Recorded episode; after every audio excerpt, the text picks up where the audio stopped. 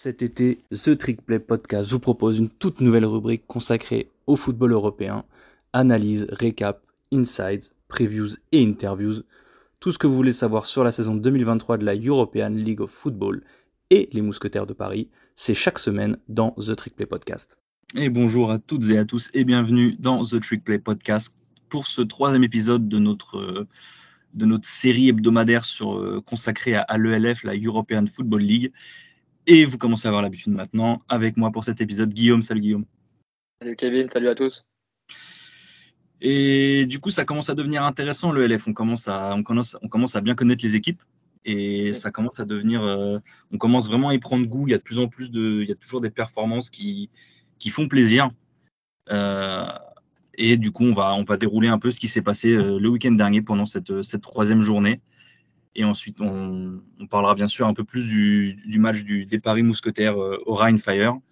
Et ensuite, on, verra un peu plus euh, ce qui est prévu pour euh, ce week-end, pour la semaine 4. Et du coup, je vous ai un peu menti parce que j'ai dit qu'il y a des belles performances. On va commencer par un match qui n'était pas forcément une belle performance. C'était le, match entre, entre les Fehervar Runners et les Leipzig Kings. Donc, pas, forcément le meilleur match de l'année. C'est les, Hongrois, pardon, on sait qu'ils sont un peu en difficulté. Euh, c'est pas la, ils ont du mal, ils sont encore à la recherche de leur première victoire. Euh, Leipzig pouvait faire partie des équipes contre qui ils pouvaient, euh, ils pouvaient gagner, mais malheureusement, malheureusement, les Allemands se sont imposés sur un score assez large. Il n'y avait pas vraiment de match. Le score est de 47 à 24 pour Leipzig. Euh, match littéralement sens unique. Euh, il y avait 41 à 6 à la fin du troisième carton pour Leipzig. Euh, et clairement, Fervar marque 3 TD dans le garbage time. À noter que l'un de ces 3 TD a été marqué par Benjamin Plu, le, receveur français, un TD de 18 yards. Il finit avec 3 catches, 41 yards et donc un TD. Et excusez-moi. Et le, le quarterback Gerard Evans, donc le quarterback américain, qui a un peu qui malheureusement depuis trois semaines court un peu pour sa vie. Je pense que là, juste sur le match, euh, de ce que j'ai vu, il a dû courir plus qu'un N'Golo Kanté à son prime euh, pendant un match de 120 minutes avec prolongation. Mais vraiment, genre toutes les actions à la passe que je voyais, était en train de cavaler, il faisait des allers-retours. Donc saison qui s'annonce aussi un peu compliquée pour les, pour les Hongrois de Fehervar. Euh, à noter deux noms hein, dont je vous parle beaucoup depuis trois semaines maintenant, euh, les deux imports américains de Leipzig. Donc le running back Steve McShane qui finit à 17, 17 courses, pardon, 99 yards et 2 TD avec en plus trois réceptions, 76 yards et un TD. Et Devan Burrell, le, DB, qui, euh, qui n'est pas que DB, qui est aussi returner. Et ben, du coup, il a, il a un peu clôturé le match juste après le TD de Benjamin Plus sur un, un kick-off return de 90 yards pour, euh, littéralement sceller le match. Donc, euh, donc voilà, c'est les Leipzig Kings qui, sont, qui ont un calendrier relativement simple sur ce début d'année. Ils montrent des choses pas trop mal et ils arrivent à profiter de, tout ça. Et donc, ils ont battu relativement facilement. Euh, et dans un match avec des victoires relativement faciles, euh, Guillaume, tu as eu un exemple aussi, je pense. Ouais, de mon côté aussi, j'en ai eu un. C'était le, le match entre les, euh, les Lions de Prague qui se, déplace, qui se déplaçaient chez les, chez les euh, Vienna Vikings. Et ouais, effectivement, ça a fini sur un score de 69 à 21 pour, pour Vienne. Euh, très clairement un match à sens unique. Euh, Elbig, le quarterback euh, de Vienne, a fait son show.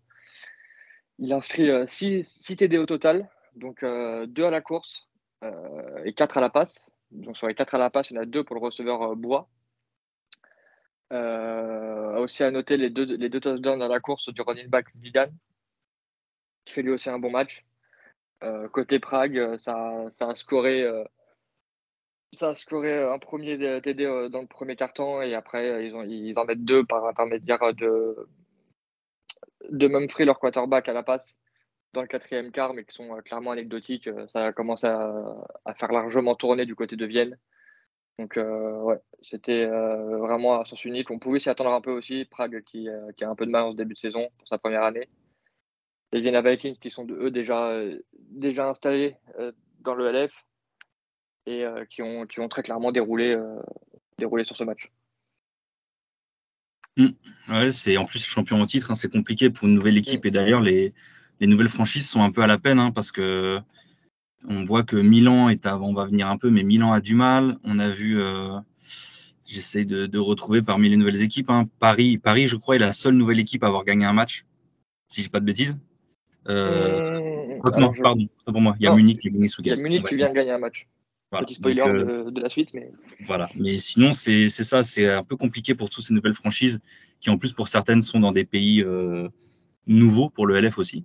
Mm. Donc euh, ça, va être le challenge pour, pour certaines de ces équipes comme ça. Après, il y a une, ils ont une conférence, euh, la conférence centrale, où, ils sont, où il y a trois de ces nouvelles équipes ensemble. Donc forcément, il va, à moins qu'ils finissent tous sur des matchs nuls, ce que je sais, suis pas sûr que ça existe en, ELF. Donc quoi qu'il arrive, il y aura des vainqueurs. Euh, ensuite, on va passer au match où il y a eu un peu plus de suspense, un peu plus de, football. Euh, et en fait, c'est le match qui a vu Hambourg remporter sa première victoire de la saison après la, troisième journée, ce qui, a un, peu surpris beaucoup de monde, mais ils ont enfin gagné. Euh, ils sont allés gagner euh, à Cologne chez les Centurions, donc les adversaires de la, première journée des, Paris Mousquetaires. ils ont gagné relativement facilement, même si le match a été un peu plus disputé, donc victoire 34 à 17. Hambourg qui est pour moi un vrai problème offensif. J'ai vraiment l'impression qu'ils balbutient leur football offensivement, ils sont bons en défense mais j'ai l'impression que ça clique pas en attaque, même si les Centurions ont une défense qui est relativement potable.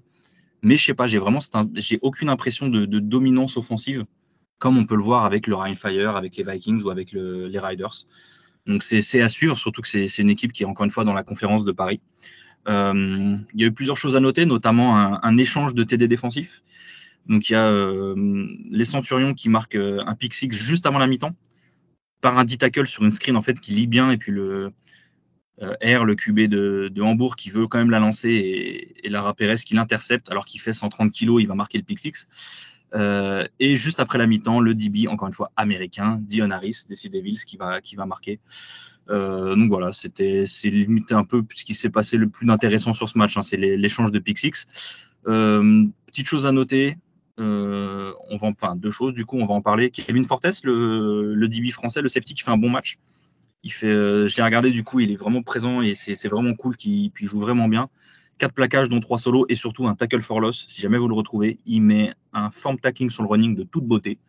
Donc, euh, donc on est content de voir Kevin Fortes à ce niveau-là. Et en fait, surtout la news la plus importante, mais qui arrivait après ce match, c'est le, cut du, quarterback des Centurions, donc Dylan Jacob, qui était pourtant à, à 57% à la passe, 465 yards, 4 TD marqués et une interception et notamment 17 sacs. Il se fait saquer 5 euh, fois, 5 fois et 7 fois sur les trois matchs de la saison. Mais en fait, euh, Cologne, enfin le, le, front office de Cologne a décidé que, que la direction que prenait l'attaque des Centurions avec euh, Jacob à leur tête n'était pas forcément ce qu'ils voulaient. Donc ils ont décidé de changer. Et ils ont signé dans la foulée, je crois que ça a été annoncé hier, si je dis pas de bêtises, la signature de, de Judd Erickson, qui est un QB américain euh, qui était d'abord commit à Colorado State, qui est ensuite parti à San Diego University. Donc c'est San Diego University, c'est pas San Diego State, d'accord? Ils sont en deuxième division. Euh, et ensuite, il est passé par la GFL et la. Non, pardon, non, excusez-moi, il a fini l'année dernière et il finit la saison avec 17 TD et 7 interceptions pour 2 milliards. Donc euh, la chose à noter, et ce qui, moi ce qui m'a relativement surpris dans son histoire, c'est qu'en fait, en début de mois dernier, il a refusé un tryout avec les Denver Broncos pour aller signer chez les BC Lions en CFL il y a à peine un mois. En fait, il s'est dit qu'il préférait avoir une vraie chance en CFL plutôt que d'être là pendant une semaine et lancer des balles aux rookies en, NFL. Et finalement, ça n'a pas dû si bien se passer que ça avec les BC Lions parce que bah, du coup, il a accepté l'offre de l'offre l'ELF. Donc, euh, donc bienvenue à, Judd Erickson euh, du côté de Cologne pour les, neuf derniers matchs de la saison des Centurions. On espère que ça va bien se passer, en sachant qu'il a quand même quelques armes autour de lui, notamment euh, bah, son compatriote Terion Robinson qui, a marqué son troisième TD en trois matchs. Euh, donc du coup, Cologne qui, se retrouve à 1-2, une victoire et deux défaites. Euh, et du coup, on va venir sur le spoiler qu'on a fait tout à l'heure. L'autre seule équipe, nouvelle équipe, autre que Paris, qui a réussi à gagner un match, Ma Guillaume, c'est les, les, les, Ravens de Munich. Alors, les, les, Ravens qui gagnent, ça, ça fait pas trop mal. Ah, ah. On va dire que Munich a gagné, hein tu m'en veux pas? On veut pas, pas de euh, Voilà, donc, euh, donc les Ravens de Munich qui s'imposent euh, chez le Helvetic Guards. c'est compliqué pour les Guards. c'est compliqué. que ce soit offensivement ou défensivement, je les trouve un peu. quel est le mot? Limité. Endormis, limité, c'est exactement ça ils ont quelques très bons joueurs, euh, notamment en défense le français euh, Massé Auberd. qui ne dit pas de bêtises, est passé par les Kangs en, junior. Et je crois qu'il avait fait une saison, une saison au, Molos d'Anières en, senior, si je dis pas de bêtises. Ou alors il devait jouer là-bas. Il, il, est parti, je sais qu'il avait fait quelques piges aussi à l'étranger. Mais ouais, lui, il arrive à peu près à surnager dans cette défense. Et offensivement, bah, l'offense des, des guards se résume en un nom. On en avait parlé euh, déjà euh, dans les premiers épisodes. C'est Silas Nasita, qui se retrouve même à jouer, euh, à jouer Wildcat quarterback depuis cette semaine. L'équipe avance plus quand Silas joue quarterback. Ce qui est problématique. C'est problématique parce que du coup, c'est aussi leur meilleur receveur. Mm. Donc ça pose problème. Euh, c'est beaucoup de, beaucoup de courses QB du coup, ou de courses, euh, de, courses Wildcat, on va dire. Il a lancé une ou deux screens. Et on voit très, très, très clairement que c'est pas un quarterback. Il a ouvert le score sur ce match euh, pour, les, pour les guards à la course, qui ont d'ailleurs mené pendant un petit moment 10 à 0 alors, pour la petite anecdote, euh, quand je regarde les matchs en replay là, sur, le, sur, le player, je me prends des feuilles et je me mets des, petites notes au fur et à mesure du match. Et en fait, j'ai quatre petits tirets qui se suivent, qui sont TD Jeffries pour Castle, TD Jeffries pour Castle, TD Jeffries pour Castle, TD Jeffries pour Castle. j'ai la. j'ai la box score devant moi et c'est littéralement ça aussi. ah oui, non, mais c'est zéro blague. Je le fais dans l'ordre, dans l'ordre du match. Et c'est ça, c'est il en met un de 30 yards pour revenir à 10 à 6. Il en met un de 94 yards euh, pour clôturer la première mi-temps, euh, pour euh, prendre, le, prendre les devants 13 à 10. Ça, c'est le dernier jeu de la, première mi-temps. Premier jeu de la deuxième mi-temps, TD de 70 yards, 20 à 10. Donc back-to-back play, en fait, où, où Jeffries envoie la balle pour Castle et ça finit pour 6 points. Et il en met un quatrième pour la, pour la forme de 16 yards euh, pour prendre, le, prendre définitivement le large 26 à 10. Euh, j'ai regardé ses stats à la fin du troisième quart. Il était à 9 réceptions, 242 yards et 4 TD. C'est ses stats à la fin du match. C'est ses stats à la fin du match parce que derrière, ça a fait tourner. Mm. Euh, Jeffrey, Jeffries, pardon, il mettra un, cinquième dernier TD à la passe pour, pour coureur de 55 yards. Euh, donc voilà, bah, j'ai exactement mis en place ce que j'ai dit euh, plus tôt. Le guards offense égale Nasita. C'est mm. euh, vraiment, vraiment compliqué pour eux. Pour l'instant, il faut qu'ils trouvent des, des, moyens de soit, soit de trouver quelqu'un pour complémenter un peu, enfin pour, donner, pour donner de l'aide à Silas Nasita, parce que sinon ça va être vraiment beaucoup trop compliqué pour lui. Et ça va commencer à défendre à, à 6 sur lui quand il sera receveur parce qu'ils savent très bien qu'il n'y a que ça. Et dès qu'il va être en, en wildcat QB, ça, il, va se prendre des boîtes à 9. Donc euh, il ne pourra plus courir. il va vraiment falloir diversifier un peu euh, leur jeu offensif, trouver des solutions. Et il y aura un dernier petit TD euh, quand les Ravens ont, fait rentrer leur backup en fin de match. Donc le, QB, le QB remplaçant Stumfeld qui envoie un TD pour Redinger de 28 yards. Donc première win des Ravens. Euh, assez convaincant. Euh, Jeffries a mis un peu de, mis un peu de temps à rentrer dans son match. Euh, il lui a fallu un carton pour, pour vraiment se, se, mettre dedans. Et après, ça a très clairement déroulé. Il faisait à peu près ce qu'il voulait. la, la O-line aussi des Ravens qui, qui elle aussi a mis, a mis un carton à, à, rentrer dans son match. Je crois que les Guards doivent, doivent mettre deux ou trois sacs sur le premier carton.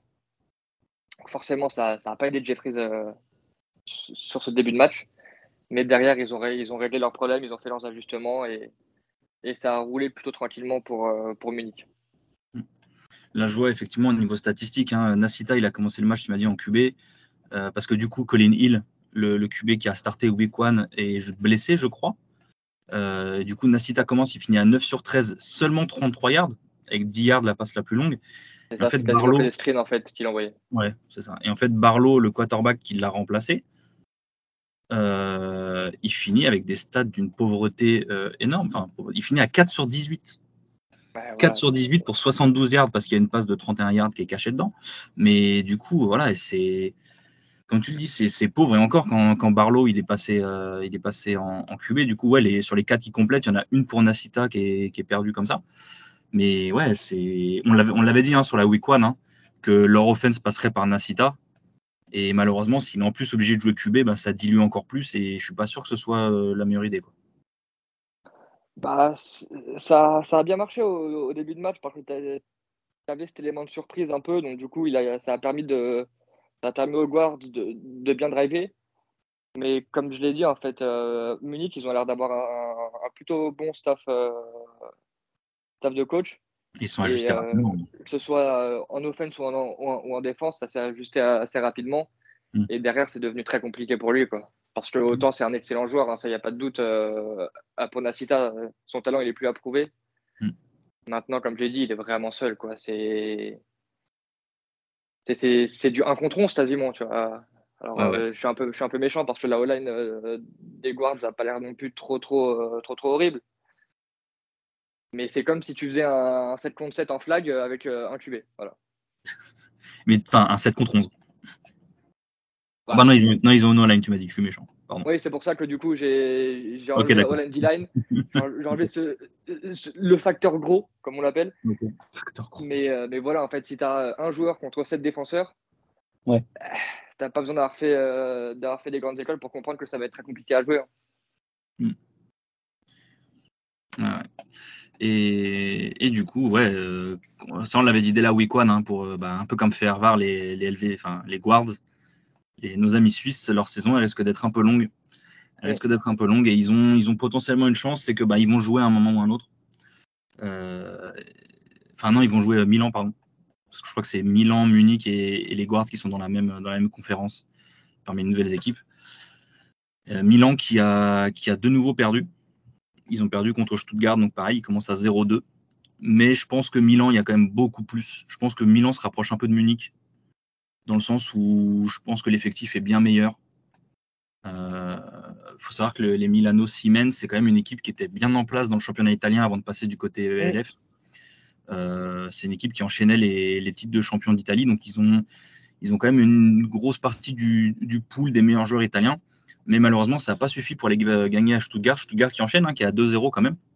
Première fois de leur histoire en ELF qui sont, qui, bah, enchaînent deux victoires d'affilée et qui sont à 2-0. Ils n'ont pas égalisé leur nombre de victoires. Euh, ah bah, tout simplement, ils viennent, en deux matchs, ils viennent de doubler leur nombre de victoires en ELF, en, deux ans. Des... Ils, ont, autant de victoires en, cette saison que sur leurs deux premières saisons réunies. C'est ça. Euh, et pourtant, pourtant Milan, c'est pas mal. Moi, j'aime bien leur QB. J'en disais le, plus grand bien la semaine dernière. Donc, Zaradka, le QB américain, qui pour moi a un bras. Euh, et là, je le regardais encore. Hein, je crois que j'avais dit ça dans une conve privée. Je disais, pour moi, c'est le seul QB qui j'ai l'impression qu'il a un bras NFL en fait. Il a un, il a un vrai canon, il est capable de vraiment de, tout lancer, même s'il a une release qui est un peu, un peu bizarre par moment.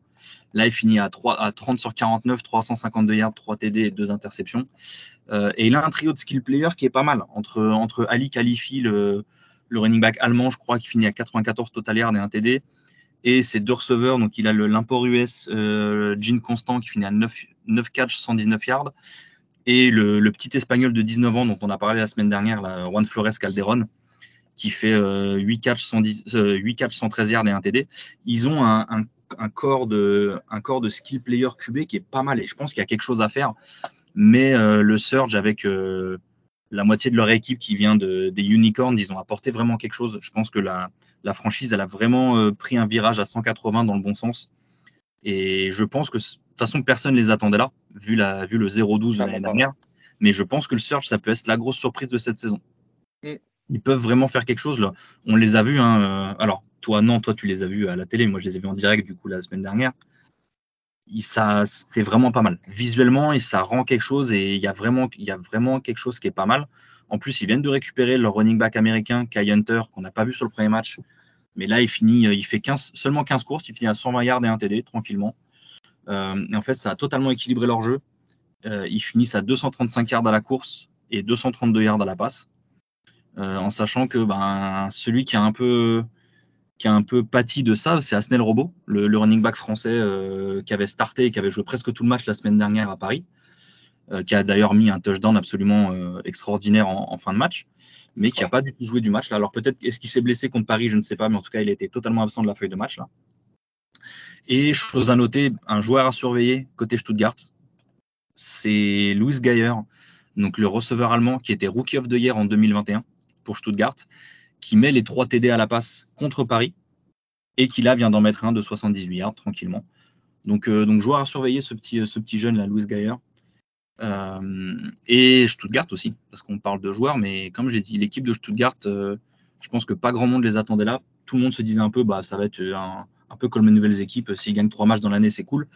Je pense que vu comme ça joue, s'ils perdent trois matchs dans l'année, euh, voilà.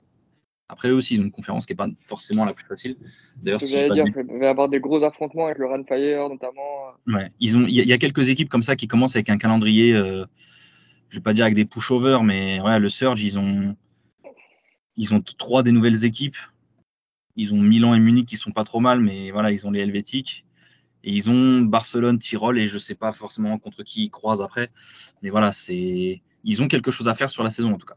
Parce mm. que les matchs contre Barcelone, ça va, ça va envoyer du pâté. Et, du coup, euh, prochain match, par contre, euh, on va voir le Thunder. C'est sûrement le match qui, je pense, était le plus disputé. Le, match entre les. Alors, Vratislava, on a corrigé la semaine dernière, les Vratislava Panthers, les Polonais, qui se déplaçaient du côté de Berlin. Guillaume, qu'est-ce que ça a donné? Bah, ça a donné un vrai bon match. Euh, alors, les deux premiers, les deux premiers drives de enfin, le premier de chaque équipe euh, qui, euh, qui n'a mené à rien, notamment sur, sur, des gros sacs de, de la part des deux défenses. vous allez voir que le sac, ça va être quelque chose que, qui va revenir assez fréquemment sur ce match, sur, mon dérive de ce match. Donc, les premiers points sont inscrits par, par Bratislava, du coup, sur un field goal. Et à partir de ce moment-là, euh, Berlin a dit Ok, on commence à jouer au foot, nous aussi, euh, notamment en offense. Et ils ont bien réussi à, bien réussi à dérouler, donc notamment avec un premier TD euh, de Berlin à la passe, de la part de, de, leur quarterback américain Isom pour leur, leur speedster. je crois que c'est Ryan Vilcek, je crois que c'est Ryan, de 67 yards, 63 yards, pardon. alors, ils ont, pendant le broadcast, ils ont parlé Vilcek, ça a été le joueur avec le deuxième meilleur 40 euh, yards lors de la, du combine CFL de, de, l'an dernier. Ah, Donc euh, un, un, vrai, vrai, euh, un vrai vrai speedster et ça va se confirmer un peu plus tard dans le match. Donc derrière, on a eu le droit à une, à une action un peu, un peu gaguesque sur le début du deuxième carton. Ball Panthers, la balle est droppée par le receveur et typée en l'air, interceptée par la défense de Berlin. Le défenseur remonte, fumble, recouvert par les Panthers. Donc il y a eu deux turnovers dans la même action. Donc ça c'est assez rare pour le, souligner. Euh, les Panthers euh, qui, driveront un peu mais n'arriveront pas à inscrire de points sur, sur ce drive-là.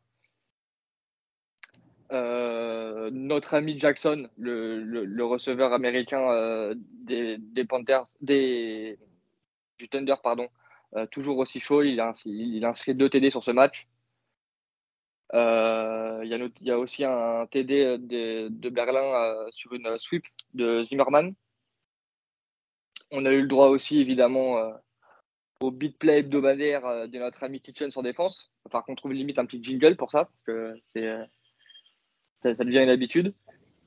Ce qui était sympa à remarquer, c'est que ce beat play il a eu lieu sur Tony Tate, le big, euh, le, euh, la big play machine de, euh, de Bratislava sur une, sur une reverse. Fin du, fin du troisième quart, donc touchdown de Tony Tate qui, qui ramène son équipe à 13 à 30. À la suite de ça, touchdown du running back Brozowski qui fait un match incroyable et une début de saison vraiment très très solide. Euh, à la course, il trouve, trouve toujours moyen, moyen, de casser un ou deux plaquages. Il est bas sur, euh, il bas sur ses appuis, il a un centre de gravité assez bas. Euh, pour ceux qui regardent les matchs du, des paris mousquetaires, c'est un, peu un gabarit à la Stéphane Yepmo, un poil plus grand, j'ai l'impression. Mais un, vrai, vrai, vrai, un vrai, vrai bon joueur. pour revenir à, à, 21-30 et donner, un, donner vie à cette équipe des Panthers dans cette fin de match. Malheureusement, on va, malheureusement pour les Panthers, notre ami euh, euh, va doubler la mise euh, pour son compteur personnel en mettant un touchdown de, encore une fois, plus de 60 yards, si pas de bêtises, 61 yards, voilà. Et qui vient un peu, un, peu près sceller, sceller le match pour, pour le Thunder. Donc 31, 36-21 un TD, il y aura un TD des Panthers dans le garbage time avec, avec moins d'une minute à jouer qui restera assez anecdotique. Mais, euh, mais voilà, gros match, euh, gros match euh, du Thunder, que ce soit en attaque ou en défense. J'avais, j'avais eu l'impression que la défense du Thunder avait passé la dizaine de sacs. Tu m'as dit, Kevin, que c'était arrêté seulement à 9, mais avec 13 tackles for loss. Donc, à mon avis, j'avais compté un tackle for loss pour un sac. Mais, mais ouais, gros match complet, gros match complet de Berlin. ça blitz dans tous les sens, c'est agressif au possible en, euh, en défense. Donc euh, c'est vraiment très sympa à avoir joué. Et donc du coup, euh, les deux équipes se retrouvent avec un bilan, avec un bilan identique de deux victoires et une défaite. Donc match très sympa, match assez serré avec des rebondissements, des beaux TD en plus. Donc match très sympa. Mm. Et, du coup, ouais, c'est le, le, Thunder, c'est un peu la défense qui fait peur. On parle beaucoup des attaques. Euh, bah, on, va voir Barcelone, Tyrol, Vienne, Rheinfire, mais c'est vrai que la défense qui impressionne, notamment grâce, grâce à Kitchens, hein, même si euh, là, euh, statistiquement, il a été un peu en, retrait par rapport aux autres, bah, c'est ça qui fait peur, c'est que ils peuvent se permettre d'avoir une énorme défense avec un match où on voit pas beaucoup Kitchens et où c'est les autres qui mangent. Quoi. Et ça, c'est Après, pour le coup, même moi qui, qui... La défense, c'est pas ma spécialité, mais même moi, je l'ai remarqué. Euh, ça se voit que les, que les offenses en ont peur. Hein. Parce que le nombre de fois où euh, tu, le vois blitzer à l'extérieur, tu as le tackle, le running qui se précipite dessus. Et là, derrière, c'est euh, journée porte ouverte à l'UT de Bobigny. Tu as trois mecs qui rentrent dans un gap de 2 mètres. Et tu vois que tu vois que, les, que offenses, et notamment les, lignes offensives, se concentrent beaucoup sur lui et euh, ce qui va commencer à laisser de la place euh, pour, les, gars autour de lui qui sont loin d'être mauvais. Hein. On ne va, pas non plus euh, résumer la défense du Thunder à lui, même si c'en est le capitaine et la figure de proue, on va dire. Mais en fait, c'est un choix qui est horrible à faire pour les, pour les lignes offensives et pour les offenses en règle générale. C'est soit tu te concentres sur Kitchens en priant que tout est un contre derrière se passe bien, soit tu laisses Kitchen sans un contre et tu as euh, deux chances sur trois pour euh, que ton mec se fasse battre et que Kitchen fasse le play en fait. Hmm. Donc il n'y a, pas, a pas de bonne solution.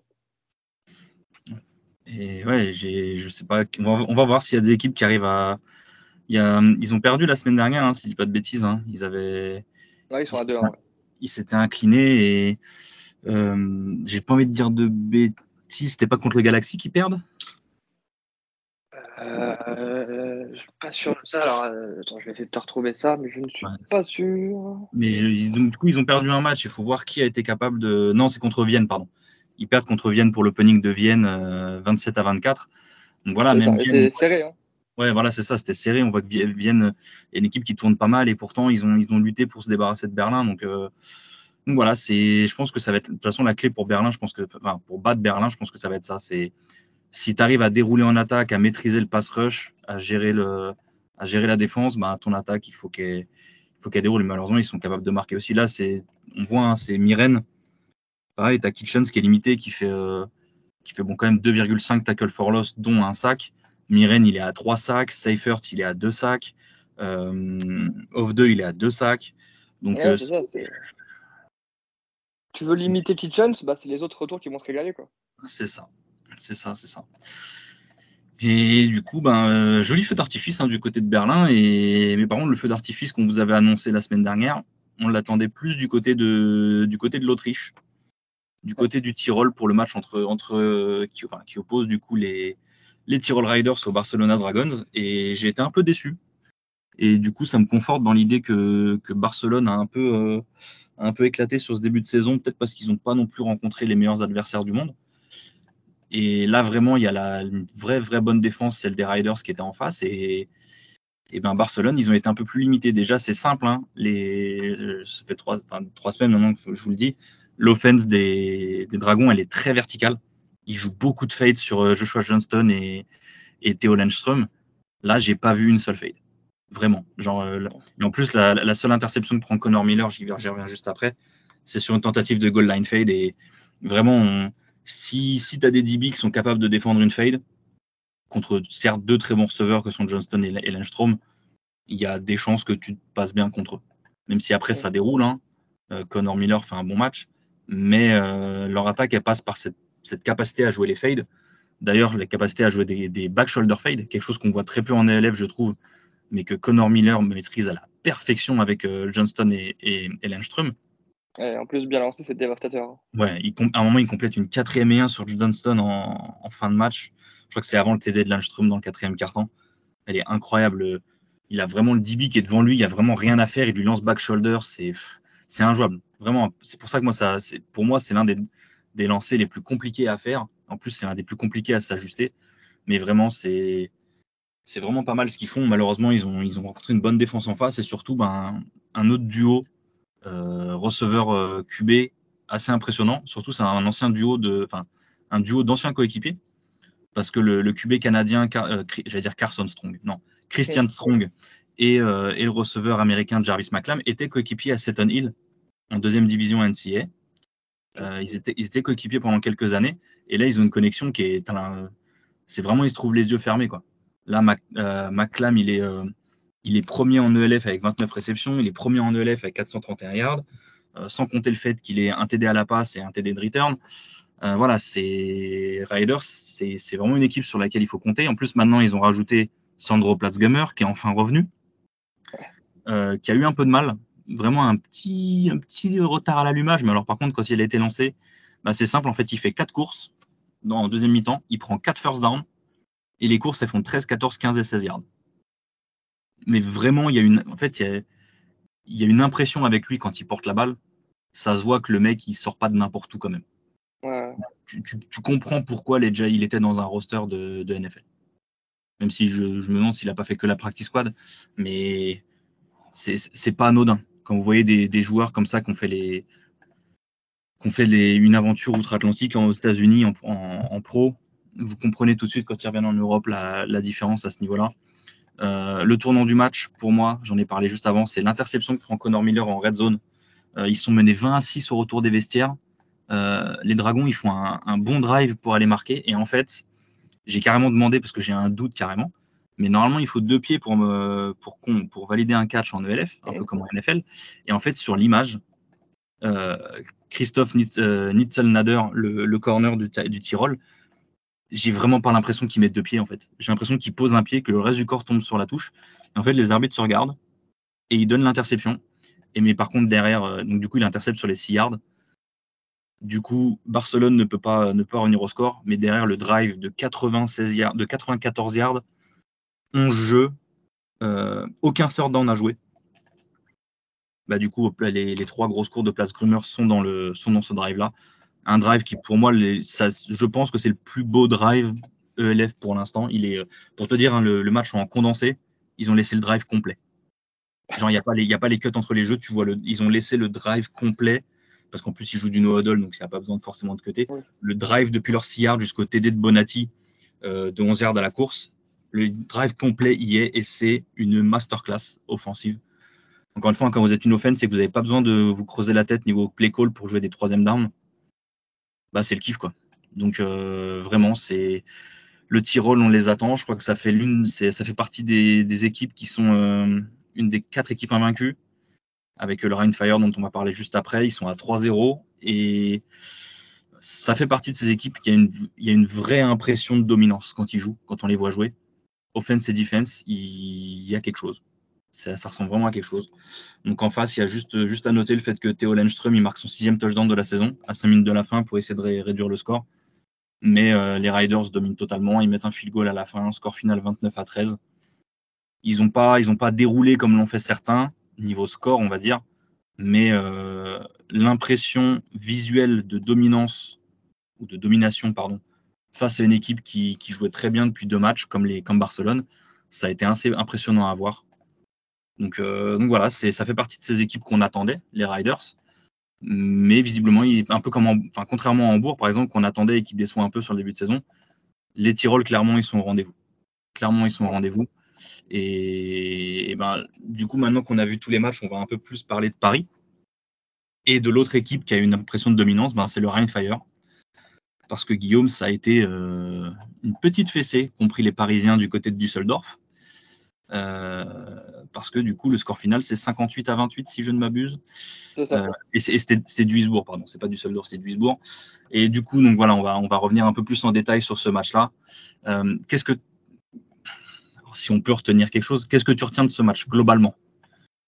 Qu'est-ce qui ressort vraiment pour toi? Que, Comme prévu, l'offense du Fire est monstrueuse. Hein. Pense qu'on on va en parler, mais pense que c'est pas être chauvin de dire que Anthony Mangou, c'est leur euh, receveur numéro 1. Ouais. On est d'accord? Mhm. Ils mettent 8 TD, Mangou en a 0 euh, Ouais, oui, c'est vrai. Euh, tu vois? Ouais. C'est juste, ça dégoûte en fait. c'est ce que je te dis. C'est, bah, en plus, on en parlait, on en parlait après, après, le premier match du Run Fire, où justement Anthony fait un, fait un gros match en disant que euh, si les défenses veulent, euh, veulent défendre plus, plus dur sur Anthony, euh, les autres à côté vont se régaler. Bah voilà, c'est ce qui s'est un peu passé. le match, il était plié à la mi-temps. Hein. Il y avait quoi, 45 à 12 à la mi-temps, comme ça, je crois 45 à 12, tout à fait. Donc voilà, on est un petit sursaut, petit sursaut d'orgueil dans le troisième quart. Mais on, en revient encore aux mêmes, aux mêmes conclusions et aux mêmes mêmes affirmations, même tout ce que tu veux comme ça. Plein de mots qui finissent en ion. Mais on a. Je ne sais pas c'est dans quel sens, si c'est le coaching staff ou les joueurs ou quoi. Mais je suis désolé à un moment, quand, quand tu as un mec comme Zach Edwards qui a roulé sur la ligue pendant deux ans à faire ce qu'il voulait, tu le fais passer pour, euh, pour l'oncle Delio euh, du PMU, tu vois. C'est. c'est c'est pas possible. On n'a aucun. Ah si, bah si, regarde, on a eu un jeu vertical. Ouais. TD de Rémi Berthelin plus 50 yards. Et, d'ailleurs, tu es d'accord, c'était dans une conversation où on est, toi et moi. J'en parle littéralement moins de 5 minutes avant. Si, vous, ah voulez, si, vous voulez, on vous montrera la conversation. Hein. je l'ai vraiment dit. Où je dis, putain, c'est bizarre, il n'y a pas de jeu verticaux, alors pourtant on a des speedsters. Et je vous peux vous assurer que moins de 5 minutes après, Berthelin, il m'a un TD de 52 yards, si je dis pas de bêtises, sur, une, sur, sur presque la seule deep ball qu'on a vu. Quoi. C'est ça, ça fait, en même temps, ça fait trois semaines qu'on trois semaines qu'on dit ça. On a des mecs comme euh, Steph Fortes euh, qui, euh, si je dis pas de bêtises, je crois que son, son, son meilleur 40 yards, il est en 4-5 et quelques. Ouais. Ce qui est, pour un Européen plus que fort, plus rapide, on va dire. Que tout le monde a l'habitude maintenant des 4-3, 4-4 pour les, pour les receveurs. Quand ça fait un haut 4-4, les gens ils disent ah, il, est lent, il, il est lent, il a une charrette. Les gens ils comprennent pas. Tu vois, ils comprennent pas ça. ils comprennent pas, comprennent pas que 4-4, c'est déjà un extraterrestre plus ou moins. Mais ils comprennent pas que 4-7, c'est plus rapide que 99% des êtres humains sur Terre. Tu vois, Genre, vraiment, au premier degré, 4-7, t'es plus rapide que tout le monde dans, une, dans un groupe de personnes normales. Donc, euh, donc là, on a, on a se mettre comme ça. On a même Rémi Berthelin qui n'est pas le plus lent. Enfin, j'arrive pas, j'arrive pas à comprendre. On a des, on, on a des receveurs on le sait qu'ils sont bons. Ils l'ont montré en France, ils l'ont montré à l'étranger, ils l'ont montré en Europe. On a un quarterback qui roule sur la ligne depuis deux ans. À, ça, tu peux rajouter au passage Kyle Sweet. Hein on, mhm. on avait presque oublié dans l'histoire. On a des running backs qui euh, ont performé en France, qui ont performé en Europe. Euh, euh, Aguemon qui a fait de, la, qui a fait de l'ELF. Euh, il, a commencé au Rhine, il a commencé au Fire d'ailleurs, si je ne dis pas de bêtises, en 2021. Ouais, ouais, il y a grave moyen. Ouais. Oui, oui, totalement d'ailleurs. Euh, Meryl Zero qui a de l'expérience en, GFL. Euh, Bufunda qui est trois fois champion de France, trois fois champion de France. Qui a de l'expérience, qui est aussi deux ou trois fois champion de France, qui, est, qui a été pendant des années en équipe de France qui a fait de la, qui a fait du championnat suisse, peut-être même une année en GFL, ça je suis pas sûr. C'est, ça c'est, la fameuse info pas sûre du podcast par, par votre. Tu, votre tu parles de Yepmo? Ouais, Yepmo. Yepmo, il a pas joué au Geneva Seahawks en Suisse c'est ça en Suisse. Ouais. Il a fait, mais je crois, j'avais l'impression qu'il avait fait une, une année en GFL, peut-être pas. Mais euh, c'est toujours cette impression de je sais pas, je sais pas ce qui clique pas, je sais, je sais pas, euh, je comprends pas tout. Euh, on a quelques retours de, de, la part de gens plus ou moins proches de l'équipe, mais j'arrive pas à mettre les, les, les, choses bout à bout sur cette offense. Tu vois, c'est la O-line, ça avait l'air un peu mieux avec Ryan Gejjal et, et Badian. Mm. Maintenant, on en parlait encore une fois dans cette même conversation, Kevin euh, le Fire, ils blitzaient pas. Tu vois. Ils avaient leur 4 D-line et fin de l'histoire. C'est ça. Mais tu, vois, moi, euh, je me rappelle plus si on... parle aussi, hein, c'est moi, pour moi, c'était vraiment ça le problème de leur line, c'est qu'ils n'arrivaient pas à identifier le blitz. Et vraiment, les, matchs contre Cologne et Stuttgart, la plupart des sacs que prend Edwards, en fait, c'est ça, c'est des blitz qui, viennent un peu du, ils viennent du safety, ils viennent du, linebacker extérieur ou quoi. On a vu des, schémas de bloc assez, assez compliqués avec euh, sur un front 3, avec le tackle qui garde le DN et c'est le garde qui poule en dessous du tackle pour aller prendre le blitz externe, quelque chose que j'avais jamais vu, hein. ou de manière euh, standardisée, on va dire. Et moi, j'avais dit, de toute façon, je pense que contre un front 4, ce sera mieux. Là, je ne sais pas si c'est le fait que le Rheinfire ne blitzait pas tant que ça, effectivement, ils avaient un front 4, ou est-ce que c'est le, c'est le fait que Nurbadian est un peu solidifié l'intérieur? Parce qu'il faut dire que Nurbadian et Ryan Igesdal, c'est deux, deux Golgoth au milieu quand même, hein, en, Donc, euh, ça va effectivement, c'est l'un des petits points positifs, au moins, c'est la, protection de passe au niveau de la online. mais après, tu vois, c'est pareil, on va pas, on, va pas commencer à demander au blitzer de lever la main euh, comment il sait, tu vois. Hmm. Euh, Dieu bénisse, on se tape pas le, le Berlin Thunder cette année, hein, parce que. je me suis dit la même euh, chose. je pense que notre ami Edward, tu sais, il pose le genou à un moment, tu vois. je le comprends, hein, parce que on peut, on peut lui reprocher. Il y a des gens qui lui reprochent certaines choses. S'il y a un truc qu'on peut pas leur reprocher, c'est que le, c'est que le boule il donne son corps à la science hein, pour l'équipe, hein. parce que puis il se, il, prend des nombres de sacs. Bon, ça, c'est pas me dire qu'il a l'habitude en ELF, mais bon, c'est pas la raison. Il prend un nombre de sacs effrayants, il prend des hits, euh, il court, il essaye, euh, il passe en mouvement, il a, il a très peu de temps dans la poche. Enfin, il y a un moment où on est à Paris, on n'est pas les seuls à travailler, ou j'espère qu'on travaille en tout cas au niveau des vidéos, parce que ça, les autres équipes, ils vont le voir, tu vois. ils ont juste à dire, ah, donc si on fait rusher que 4 gars, ils se débrouillent, mais dès qu'il y a un blitz, il n'y a plus personne.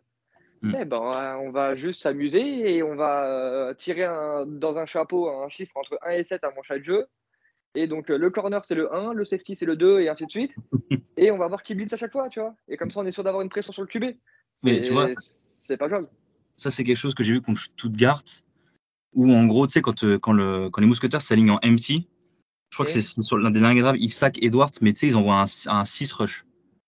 Donc en gros, ça veut dire qu'ils mettent une pression de 6 contre 5 au line, vu qu'il n'y a pas de running, mais ça veut dire que les 5 receveurs de TMT sont en 1 contre 1. D'accord? Ouais, c'est encore 0. Voilà. Jamais on a été capable de faire quoi que ce soit. Déjà, ça, ça me perturbe, parce que je suis désolé, mais vous pouvez me parler des D-Beach Stuttgart, mais alors, le personnel MT des mousquetaires, je... ça m'étonne que genre, on ne soit pas capable de libérer un seul receveur. Et tu veux que je te dise ce qui me choque le plus, c'est que le premier TD de, Barcelone, là, mm. de, de Connor Miller pour Joshua Johnston, c'est exactement la même chose. Il joue une MT, les mecs ils rush 6. Et en fait, Connor, il prend la pression et il lance une sorte de, de petite pause pour, euh, pour Johnston qui en fait se débarrasse de son gars. C'est pas un truc de ouf. Moi, ils étaient en red zone. Il met pas un TD de 60 non plus, mais il se débarrasse de ce truc, mais il y a les tracés qui font que le gars va se libérer. Et on a vraiment l'impression que. Euh, après, c'est visuellement, j'ai l'impression que c'est ça. Après, malheureusement, avec l'écran, des fois, tu vois pas le reste des tracés. J'ai l'impression que Edwards, il complète que des, que des hooks curl, euh, on va dire hooks slant flat. Mm. J'ai l'impression qu'il y a que ça. Vraiment, genre, c'est. Après, peut-être que, peut que les, les, défenses en face, ils ont tellement peur de, de la vitesse des, des receveurs qu'ils défendent très, très deep et, mais normalement, les défenses qui font ça, ils laissent de la place en dessous. Et malheureusement, on n'est pas hyper capable de, de, profiter de ce qui se passe en dessous aussi, tu vois. Et, c'est ça vraiment. Qu'on est la seule équipe, qu'on est la seule équipe qui n'arrive pas à jouer deep. Je suis désolé, quand tu as, des équipes comme le Tyrol qui ont Maclam, comme euh, merde, comment il s'appelle La première équipe qu'on a jouée, c'était Cologne. Leur receveur, là. Robinson, Terran Robinson. Robinson. Mec comme lui. alors, ok, des mecs comme Tony Tate. Ouais. Qui, qui, met, 4 TD dans le premier match sur 4 fades. ils arrivent à envoyer des fades sans. sans... en fait, j'ai l'impression qu'on ne donne même pas la chance, tu vois. Il y a un moment où, quand tu as un mec, euh, encore une fois, on en parle parce qu'on les connaît, les mecs, ces mecs-là, mais euh, même Jefferson Alexandre, envoie-lui la balle, frère. Il, en, il en catch une belle à un moment, hein. je crois que c'est son catch de 21 yards là. Il catch une belle fade sur l'extérieur où il la traque bien. Et, c'est ça, parce que les mecs sont bons sur les balles 50-50, tu vois. Ouais. T'as un mec comme Stéphane Fortes qui, euh, lui, c'est plus une deuxième vitesse qu'il a, c'est là, il, il, a carrément les 6. Donc en fait, même si au bout de 20 yards, il est côte à côte avec son DB, en fait, il a ce coup de rein pour prendre 3 yards d'avance euh, sur la fin, tu vois. Si, si, je dis pas de bêtises, il a été testé une fois sur le premier match. Il envoie une, Edwards lui envoie une fade sur la droite, là. Mais le problème, c'est qu'il avait, il avait le corner des centurions euh, américains en face de lui. Et donc, du coup, ouais, le mec, il était un peu ce qu'on appelle, il était pas pour pas, quoi. Il était vraiment à côté de lui. Et c'est la seule fois où on a cherché Fortes un peu dans le deep. Mais effectivement, et je crois que ce qui m'a surpris quand on était en live, le, TD spectaculaire de Berthelin la semaine dernière mmh. contre Stuttgart, c'est Edwards qui roule à droite et Berthelin qui repart en flatten up un peu et qui, catch. Le jeu d'avant, mais littéralement le jeu d'avant, il y a Kyle Sweet qui part, mais en plus c'est un peu la même, sauf que Edwards il lance la balle en touche. C'est la même, sauf qu'en fait il y a Kyle Sweet qui va de gauche à droite sur une poste et en fait il est passé 20 yards, il est tout seul. En fait, vraiment, la semaine dernière, les, les, les DB, les safety de, de Stuttgart n'allait pas plus loin que 25 yards.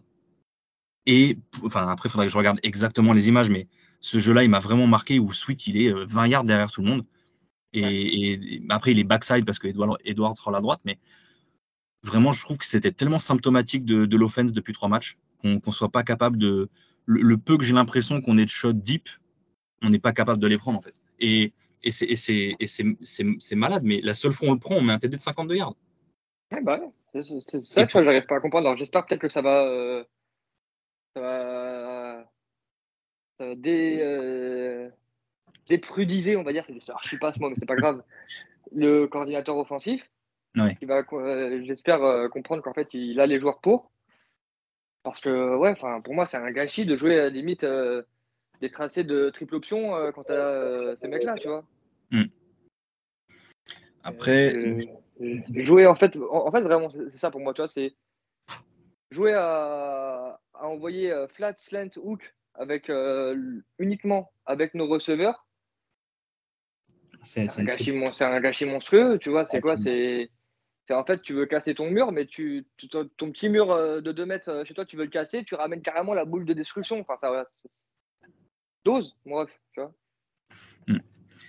Et, du coup, statistiquement, donc on vous a dit, hein, le Rheinfire qui a, qui a absolument dominé le match, hein, il, il, mène, euh, comme l'a dit Guillaume, très très largement. C'était quoi C'était 45-12 à la mi-temps. Euh, Jadrian Clark, donc le quarterback américain de, du Fire, qui finit le match à 473 yards et 8 TD à la passe.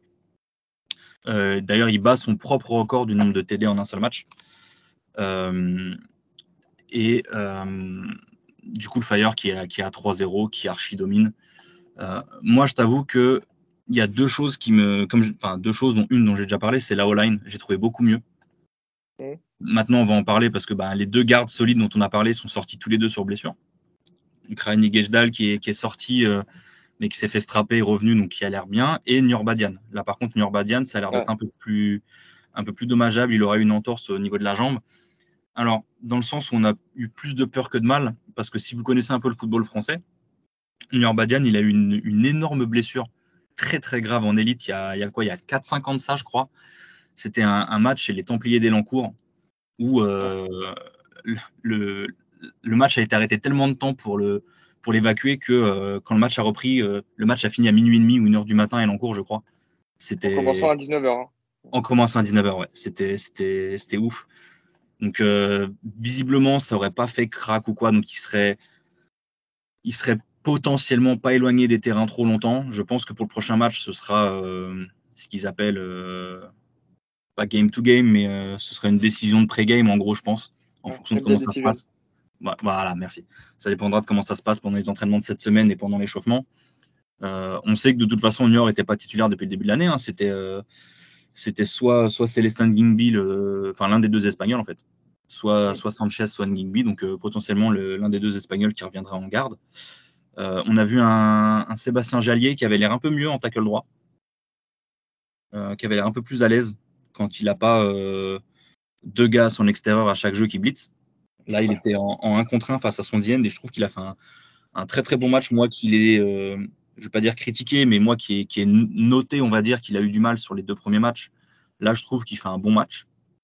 Euh, que je dise pas de bêtises, je crois que Dooms n'a pas fini le match parce que j'ai vu que ça avait, euh, le tackle gauche avait changé, donc on sait qu'il a eu un peu de mal à, finir le match contre le Surge. Là, peut-être que vu le score, on l'a fait tourner. Il faut essayer de le, conserver un peu. Euh, mais j'ai trouvé que cette O-line, il faudra que je regarde ce que, ce que joue le reste des équipes, mais si je dis pas de bêtises, les Dragons jouent un front 4. Donc ça devrait faciliter un peu plus le, le job de la O-line. Mais il y a quand même un gros match contre, contre le Galaxy qui s'annonce dès ce week-end. Et ben, il y a d'autres blessures. Il y a d'autres blessures, notamment, je pense, pour moi, la plus importante, je pense que Guillaume sera d'accord avec moi aussi, c'est Dawson Dales. Le, le linebacker américain, on l'a vu sortir euh, et on a vu l'image après avec un. Je pense que c'est Momo qui a fait le, le strap, le, bras en écharpe. Visiblement, ce serait pas si grave que ça. On voit un peu comme York, ce serait peut-être plus de peur que de mal parce que quand on le voit avec le bras en écharpe comme ça, sans épaulière, on s'est dit, allez, ça y est, saison terminée. Non, visiblement, ce serait juste un, petit pincement, on va dire, au niveau de l'épaule. Et euh, je pense qu'on se dit aussi ça parce qu'on a les infos de l'intérieur. Oui. C'est que euh, je dis euh, à peu près textuellement ce qui nous a été dit. c'est un grand malade, il devrait être là pour, dès le prochain match. c'était, un peu, c'était un peu ça la teneur de la discussion, tu vois. C'est ça. Bah, pour vous donner son surnom, on, a, on avait rigolé sur. On avait, Je sais pas si on vous l'avait dit, on avait parlé avec Wadji Saïd, qui était donc absent du premier match, le, le cornerback de voilà, on, l'a, on l'a croisé. Il appelait Dawson Dales le douanier. voilà, c'était, il a dit ce, ce, mec est un fou. Et, pour les, et les échos qu'on a eu, hein, c'est à l'entraînement, il joue à 50%, il défonce tout le monde. Donc euh, voilà. même si d'ailleurs, ça a noté, hein, c'est, c'est Ryan Kefif qui l'a remplacé. Qui fait une très bonne rentrée, ouais. Ah, il, bah, littéralement, le, premier jour, il remplace Dales, euh, il met un tackle for loss. Il met une, une, ah au running. Et, d'ailleurs, c'est quelque chose à noter. C'est alors autant euh, les mousquetaires prennent 8 TD à la passe, euh, autant le peu qu'ils ont eu à défendre la course, ça au moins ils l'ont bien fait. Mm. La, défense à la course, c'est quelque chose dont on n'a pas trop à se plaindre depuis trois matchs. Il y a eu ce rushing touchdown de, de Asnel Robot la semaine dernière. Ça arrive c'est des plaquages manqués, mais ça arrive. Là, Rainfire finit à, 74 yards, seulement 3,4 de moyenne. Euh, leur starting running finit à 58 yards. Donc c'est pas, ils ont réussi à les limiter un peu, mais malheureusement, ça on l'avait dit aussi, c'est que ben ils ont des adversaires qui jouent beaucoup à la passe, Paris dans, leur pool cette, enfin, dans leur calendrier cette année. Et on pensait au Rainfire qui allait être le premier test, et ça l'a clairement été. On a vu, euh, c'est sur le premier touchdown, si je dis pas de bêtises, un, problème de communication, c'est ils sont euh, ils sont en goal line en 3 par 1 sur la gauche. Ils jouent une double slant et le numéro 3 qui joue une flat en dessous. Et euh, il y, a certains joueurs qui suivent leurs joueurs, il y a des joueurs qui changent, sauf qu'en fait, ben, le joueur qui fait la flat se retrouve tout seul avec personne à 15 yards autour de lui. Et malheureusement, ils ont, ben, le même sur le troisième TD juste avant la fin du premier quart. En plus, il n'y a pas de bêtises, il y, a, il y, a, une dinguerie du style, il rejoue le jeu trois fois. Je crois qu'il y a un temps mort de chaque côté qui est lancé. Et tu mm. vois que c'est exactement, c'est tosser flat. et euh, tout le monde l'a ce jeu. C'est euh, slant, slant, flat, en partant de l'extérieur vers l'intérieur. Et, euh, et, il rejoue trois fois le même jeu à la mm. suite, parce qu'il y a un temps mort, je crois, Paris, un temps mort Fire. Alors, alors qu'il marque en plus. Si je dis pas de bêtises, il marque. et en fait, le coach avait pris le temps mort avant. Exactement. et, le mec était vraiment toujours sur ce même jeu. Mm. Et tu sais, je me dis, ils vont pas jouer une troisième fois le même jeu et ça va passer. non, mais tu vois, j'avais vu un, petit extrait d'un euh, live Instagram avec euh, des joueurs, euh, des anciens coachs ou des anciens joueurs du, paysage du foot français. Et j'avais été assez d'accord avec l'un des intervenants c'est quand on voit la qualité et les, les, qualités aussi de nos, de nos DB, j'arrive pas à comprendre qu'on soit pas plus agressif en fait. Ouais, on, jouait une, zone, très soft. Hein. Il y avait de la place de il, il, joue de la zone très soft et même quand il joue de la man, je sais pas si c'est les coachs qui ont peur de se faire brûler ou quoi que ce soit, mais même en man, les mecs ont un coussin de 5 yards, 5-7 yards dès le début du jeu, tu vois. Et je peux te dire, alors, j'ai clairement pas le niveau ELF, ça, n'y a pas de souci. Mais il y a deux, trois euh, receveurs français qui sont en ELF, qui se sont pris de la euh, man press par des mecs comme Wadji Saïd, comme, euh, comme Amir Kilani. Brandon Oui, mais il est pas en Brandon. Ah oui, pardon. Mais des joueurs comme ça, tu bouges pas en fait. C'est-à-dire que tu sors pas de ta stance tu peux t'amuser à faire ce que tu veux. Déjà, en fait, là, juste en se mettant en presse, ton timing avec le QB, tu as intérêt à prier que ce soit pas un jeu rapide ou un jeu court du, ou du coup de game, parce que ton timing, il est foutu, tu vois. C'est des mecs qui sont forts. Bah, physiquement, ils sont forts. Techniquement, ils sont, ils sont, sont très bons aussi. Mais tu regardes, euh, ouais, c'est des mecs qui sont forts et qui ont, ont cette capacité de jouer en presse. Et quand tu te fais éclater à la passe comme ça, parce que le QB, il a euh, quand même. La O-line du Fire est, je trouve, plutôt bonne en passe pro. Du coup, euh, notre ami euh, Clark, il a quand même pas mal de temps. On a eu, on a eu notamment, je crois, je crois c'est fini avec un sac et demi euh, Stan RLB euh, Non, un. Un, et d'ailleurs, il, y a un sac fumble, hein, très beau sac. C'est ça, ouais. Et le, bah, le deuxième, c'est Valentin Niawa. Ok. Mais dans l'impression que j'ai eue, en tout cas, c'est qu'il avait quand même une bonne, une bonne pocket, euh, Clark. Ouais. Mais en fait, si tu n'arrives pas à mettre la pression sur le QB, mets de la pression sur les receveurs, tu vois. Ouais, clairement, ouais. À la limite, tu veux pas, tu, tu veux pas euh, te mettre en presse contre Anthony Mangou parce que le mec fait un 95, 98, je crois, et euh, il, peut jouer à ce jeu-là. Ok.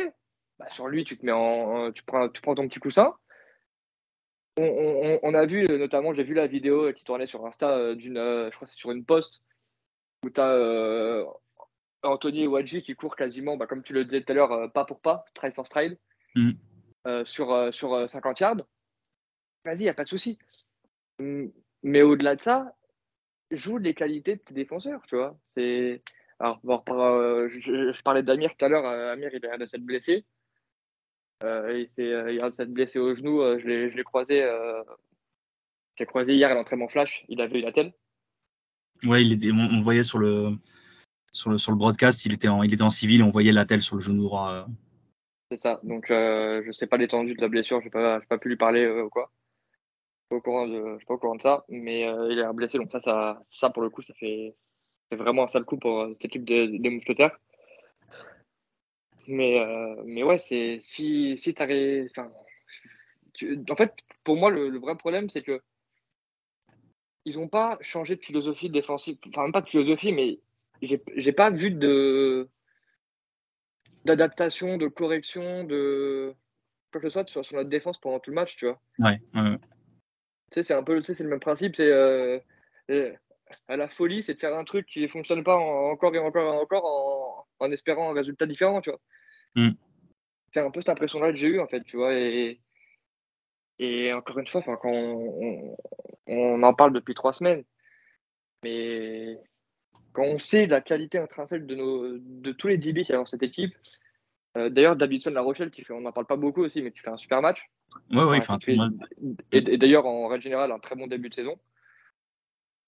On n'en parle, pas, on parle pas assez, je trouve.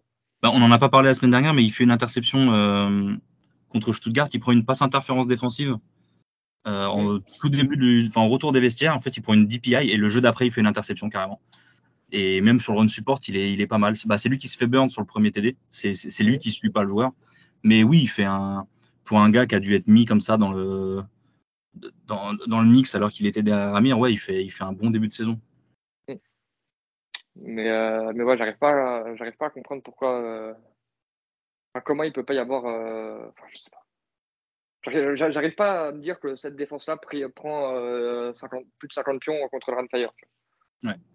Qu'on perde, il n'y a pas de souci. Le Runfire est une meilleure équipe que, que, que. Ça s'est vu, il n'y a, y a, pas, y a pas photo. Que ce soit joueur, coaching staff, les mecs ont été au-dessus. Il n'y a aucun souci. Mm. Maintenant, se faire laver comme ça, là, ça me pose problème, tu vois, parce que c'est pas normal. C'est parce que d'ailleurs, pour ce, Guillaume parlait du coaching staff, hein, c'est pas pour, enfin, on ne dénigre pas le, le, coaching staff des mousquetaires. Mais, ah non, non, non, mais il, non, il faut en fait, surtout qu'il faut se rendre compte de qui est le head coach du Ryan Fire, par exemple. Pour ceux qui sont pas au courant, c'est Jim, Jim Tomsula, qui est juste l'ancien head coach des 49ers de San Francisco en NFL. Ah Donc, oui. Ah, c'est euh, pas le jeu de Clodo. hein. voilà, et on a beau- Matt Mattioli et, et- et coach Clack qui sont des bons coachs, ils ont des très bonnes carrières, il n'y a pas de souci. Et là, on n'est pas en train de leur taper dessus, on dit juste qu'effectivement, quand on a un match-up de coaching, bah forcément, le Ryan Fire avec, un- avec un Jim Tomsula à la baguette, ils sont forcément euh, avantagés parce qu'ils ont, ils ont toute cette expérience qui est là aussi. Quoi. Et ils ont Et le roster, comme tu le dis, qui, sont, qui est, je pense, bien meilleur, quoi qu'il arrive. Et après, euh, enfin, que je sois bien clair, hein, quand je quand je dis euh, tout ce que je dis depuis 5-10 minutes, c'est je ne crache absolument pas sur les joueurs ou sur, le coaching staff. Genre, j'ai absolument pas cette prétention-là. Donc, euh, c'est pas ça. C'est juste, je ne comprends pas comment, comment sur ce match en particulier, on en vient à prendre une. Enfin, genre, à quel moment tu, à quel moment tu, tu dis à n'importe qui, on va prendre 45-12 à la mi-temps et ça va bien se passer. Mais le truc, c'est que le, le retour des vestiaires est pas mal. Hein. Paris, ils mettent 16-0 dans le troisième quart-temps. Et Ouais, mais tu, fais un 45-12. euh, oui, je me doute qu'en face, c'était pas non plus super sérieux. Oui. Mais, mais, non, mais pour, en- mais pour moi, tu vois, le, le retour des vestiaires en week one contre Cologne et le retour des vestiaires là, en fait, pour moi, c'est, il y a- en fait, ils sont capables de te montrer qu'il y a quelque chose. Parce que quand ils ont, quand ils ont décidé de, de, de passer la, la deuxième contre, contre Cologne après le 0-0 à la mi-temps, Mhm. on a entrevu ce que pouvait être cette attaque. Ouais. Et là, et là sur, sur le, sur le troisième carton, le jeu de course euh, avec la, le TD Diakmo à la course qui est vraiment pas mal, euh, la grosse course de Jason Agmon avec euh, le, qui est-ce qui marque en, sur les TD C'est ah bah, c'est Zach Edwards à la course. Ouais, il y en a un de Edwards à la course, il y en a un pour Botella, Ouais. Celui de il y en a un sur- bah, sur Berthelin du coup. Ouais, non, Botella, Ouais, Botella et Berthelin, c'est sur en première mi-temps, mais en deuxième mi-temps, c'est Yepmo et Yepmo et Edwards. et les- deux sont complétés à deux points pour, pour Kyle Sweet. Mais, mais voilà, en fait, ils sont capables de. Il y, a des, il y a des flashs, il y a des drives, il y a des cartons comme ça, où ils sont capables de montrer ce qu'ils sont capables de faire en attaque. Mais malheureusement, pour l'instant, on ne l'a pas vu sur, euh, on l'a pas vu sur quatre cartons. Parce que même le match contre les Centurions, hein, ils finissent avec euh, je ne sais plus combien de points marqués et ils gagnent le match. Il y a 0-0 à la mi-temps. Et maintenant, je pense que ce qui manque à Paris, et, ludé un peu ça, ce sujet la semaine dernière, quand je disais que pour moi, pour l'instant, c'est potentiellement que un ensemble de joueurs et pas forcément une équipe. Je pense que c'est ce qui manque. Ils ont besoin de ce match complet. On en parle souvent et c'est peut-être bête, mais pour une équipe qui vient de se créer avec des joueurs qui, pour la plupart, n'ont pas forcément joué ensemble, je- j'enlève le fait que je sais- il y en a je ne sais combien qui ont joué au Flash en équipe de France ensemble, hein, bien sûr. Mais pour qu'il y ait une alchimie qui se crée, pour moi, il faut qu'il y ait un match référence. Il faut qu'il y ait un match. En plus, de toute façon, il n'y a que des grosses équipes dans le calendrier. Donc tu peux pas. je- exactement tu es en train de regarder. J'étais en train de me dire quand tu disais ça. En fait, il va nous falloir une petite équipe pour, euh, pour mettre une branlée. Il n'y a pas de petite équipe dans le ça n'existe pas. On a Francfort, Hambourg, Stuttgart le retour, Fire le retour, Hambourg le, euh, Francfort le retour, euh, Dragon, enfin donc Barcelone, Hambourg, Barcelone et Centurion. Et, et- et les- et disons que si tu considères que Barcelone est plus ou moins l'équipe la plus faible de ce calendrier, tu le joues pas avant, tu le joues pas avant le dernier match avant ta bye week. 29 Tu le juillet, ouais. Donc euh, c'est pour et en gros ils ont à chaque fois ils ont à peine une semaine pour euh, pour débriefer la semaine d'avant pour trouver ce qui va pas et enchaîner le game plan et et c'est pas facile. Et ça on l'avait dit hein, on l'avait dit sur le podcast de Week One qu'ils avaient un calendrier qui était hyper strict et que ça allait être tendu de pouvoir enchaîner. Ben la preuve est, la preuve est là quoi. Et, et là effectivement euh, c'est tu viens de te prendre une pilule euh, à Duisbourg et tu dois te déplacer à Francfort contre le Galaxy qui en plus vient d'être en bye week. Donc euh, c'est c'est compliqué cette saison pour Paris et je pense que c'est de l'expérience qui malheureusement, bah, comme d'autres équipes, hein, comme fait Harvard, comme, les, comme le Helvetic Guards, comme, comme d'autres, qui est pris ben, pas forcément dans la, dans la joie. Quoi. Mais il faut que, malheureusement, pour, il va falloir passer par là. Il va falloir que ben, qu'ils soient plus réalistes et qu'ils aillent chercher les victoires quand ils peuvent parce que on les voyait peut-être un peu mieux que ça et finalement avec ce calendrier compliqué, ben, ça risque d'être plus revoir un peu les, les prévisions à la baisse quoi. Ouais, Maintenant, après, après, je pense qu'il y a eu une hype euh, monstrueuse autour de cette Oui, équipe qui, qui n'était pas infondée. Mm. Mais il faut aussi, euh, fallait aussi au moins avoir un peu les pieds sur terre en disant c'était la première année de cette équipe, tu vois. Ouais. Et ils jouent contre que des équipes qui ont un, voire deux ans d'ex- deux ans d'existence. c'est ça. Donc euh, forcément, il- les- les- ces mecs-là ont, ont au minimum cet, euh, cet avantage-là, tu vois.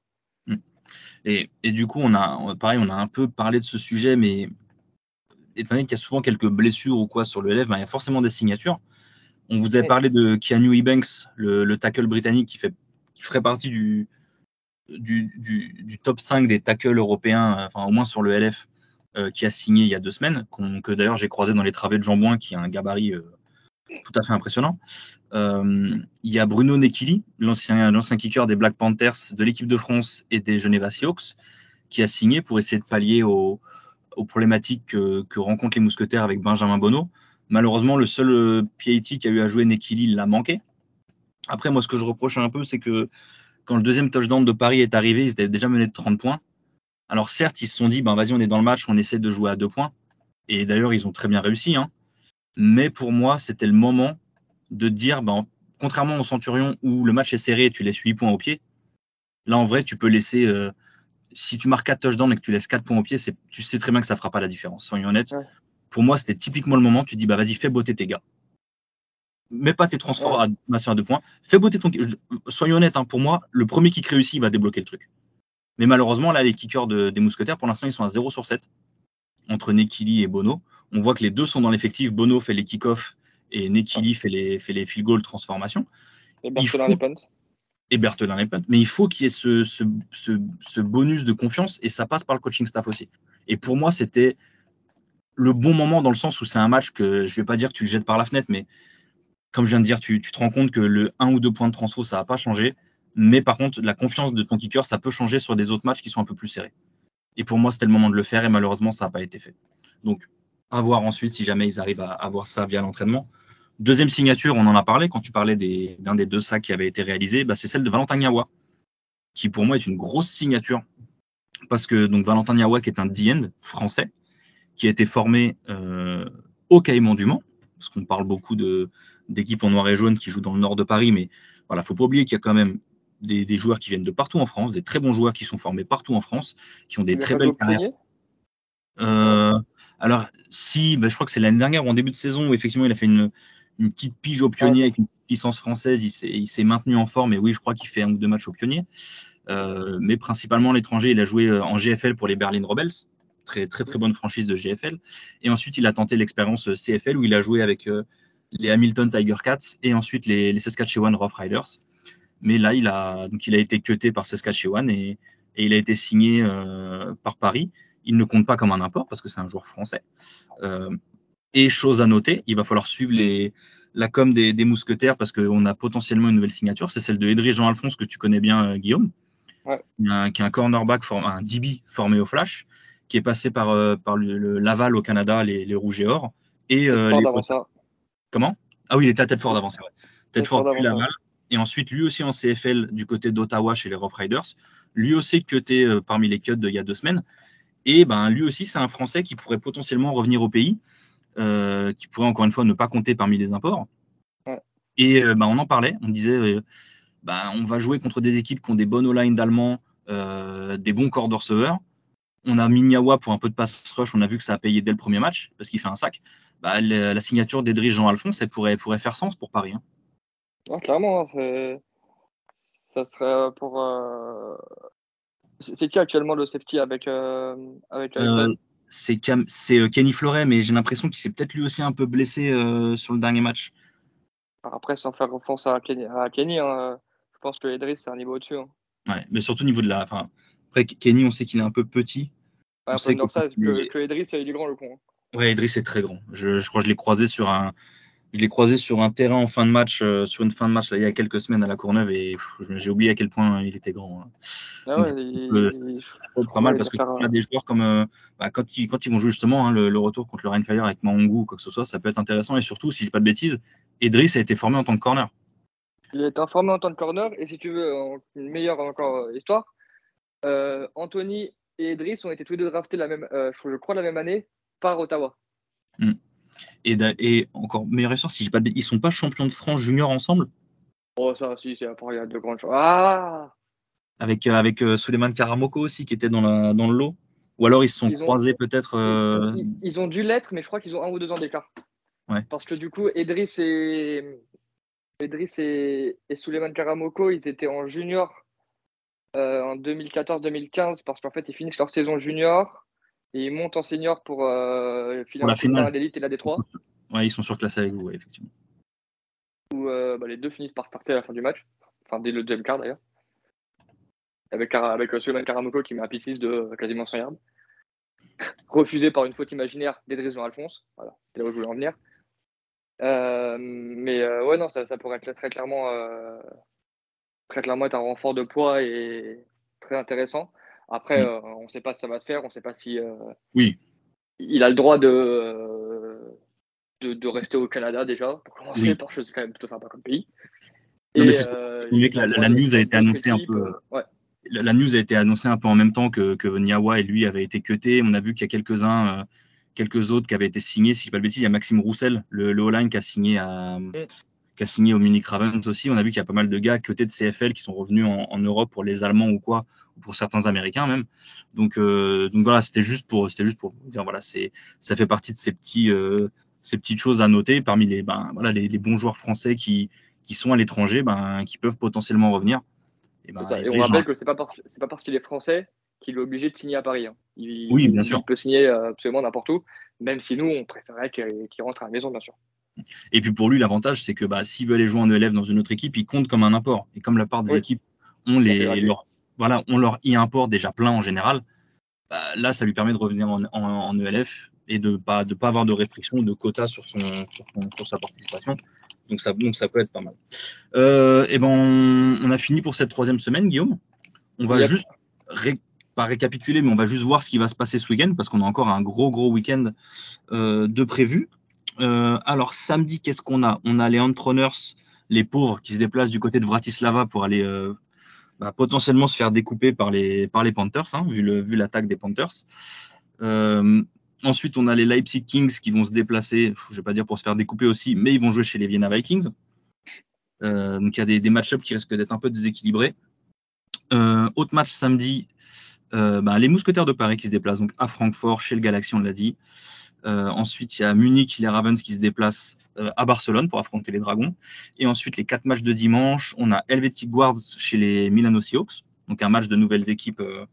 logiquement, il devrait y avoir une de ces deux équipes à, une victoire après, après ce week-end. Un très très bon match qui s'annonce de conférence entre le, le Tyrol Riders et le Stuttgart Surge. Ça, ça devrait être un très très bon match aussi. On a le Berlin Thunder qui se déplace à Hambourg pour jouer le, les Sea Devils et euh, le Rhein Fire qui va jouer à Cologne pour jouer les Centurions avec donc du coup le premier match de, du nouveau quarterback des Centurions de Cologne. Euh, John, Judd Erickson. Pardon. Euh, donc ouais, c'est une bonne semaine qui s'annonce. Il y a quelques match-up. Donc Paris qui se déplace euh, du côté de Francfort. Euh, Putain, les bâtards, ils à 18h. C'est 18h Ouais. ouais qui close bien en même temps que la finale de Coupe d'Europe du Flash. Bah, on fera. Nickel. Tu, tu, prends ton téléphone sur la sideline, hein, qu'est-ce que tu veux ah, J'aimerais bien jouer un petit peu. Tu me feras des signes, tu mettras dans les tribunes, tu me feras des signes. Vas-y, pas de souci. bon, en tout cas, on vous, on vous, remercie tout le monde de nous avoir suivis, de, de continuer de nous suivre. On, espère que bah, voilà, vous arrivez à suivre cette saison ELF, que ce soit, euh, que soit via Twitter, que ce soit via les, les, résumés des matchs que vous pouvez trouver sur YouTube ou le Game Pass, si jamais vous avez euh, investi une petite centaine d'euros dans, dans, le Game Pass de, la European League of Football. Et, et on vous souhaite une, une bonne fin de semaine avec potentiellement une surprise. Restez connectés, une surprise qui devrait arriver en cours de semaine, potentiellement un prochain interview. Euh, vous verrez avec qui. Ce sera la petite surprise. Guillaume, merci à toi en tout cas. On me fait toujours autant plaisir de, de, faire ce podcast avec toi. Et puis on se dit, euh, on se dit à ce week-end pour, le, pour la finale de CEFL et donc à la semaine prochaine pour nous pour le LF. Merci, Ciao, euh, merci bonne soirée à tous.